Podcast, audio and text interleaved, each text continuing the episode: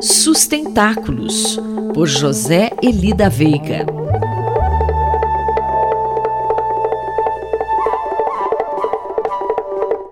Professor José Elida Veiga, bom dia. Professor, como ficará a ideia de planificação ecológica na França após a nomeação de Elizabeth Byrne como primeira-ministra? Bom dia, Quinto. Bom dia a todas e a todos. Na coluna anterior, nós chamamos atenção para a situação na França, né, em função das eleições, em que houve uma decisão do presidente da República reeleito, Macron, uh, durante a campanha para as legislativas, tal, ele se engajou de uma maneira muito assim, forte em fazer uma, uma coisa que não se falava antes, que é planificação ecológica. Então não tinha muita informação sobre isso, mas de qualquer forma, logo depois, quando ele escolheu a nova primeira-ministra, ele escolheu justamente uma pessoa que tinha muita experiência já no ministério, experiência anterior como ministra do Meio Ambiente, que é essa Elizabeth Borne, né, a nova primeira-ministra. Foi um sinal de que a coisa ia nessa direção. Mas, naquela altura, não tinha muito mais do que isso, quer dizer, uma declaração em favor dessa ideia de planificação ecológica e um sinal quando houve essa decisão tão importante escolher, no caso, uma nova primeira-ministra, né, de, certa forma, confirmar essa intenção.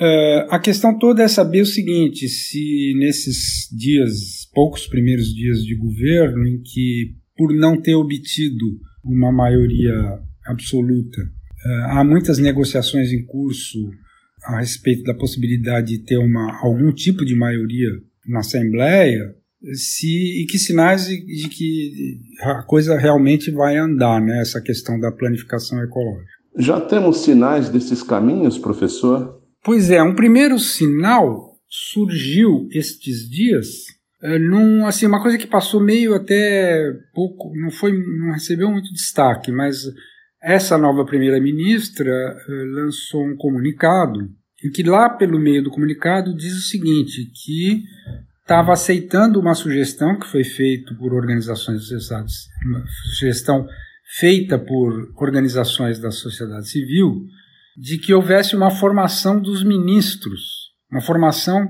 Antes de mais nada, antes de falar em planificação ecológica, que todo o corpo dos ministros deveriam ter aulas de, sobre as questões ecológicas atuais.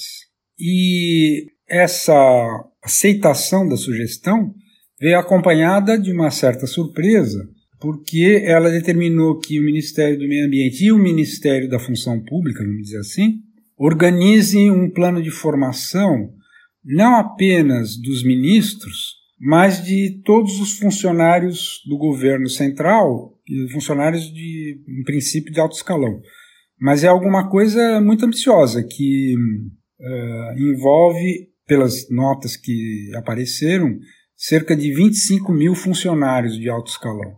Então imagine um plano de formação ecológica de todo o ministério e mais 25 mil funcionários. É claro que a questão que fica é, bom, que tipo de curso vai ser, qual exatamente o conteúdo, quantas horas serão, todas essas coisas.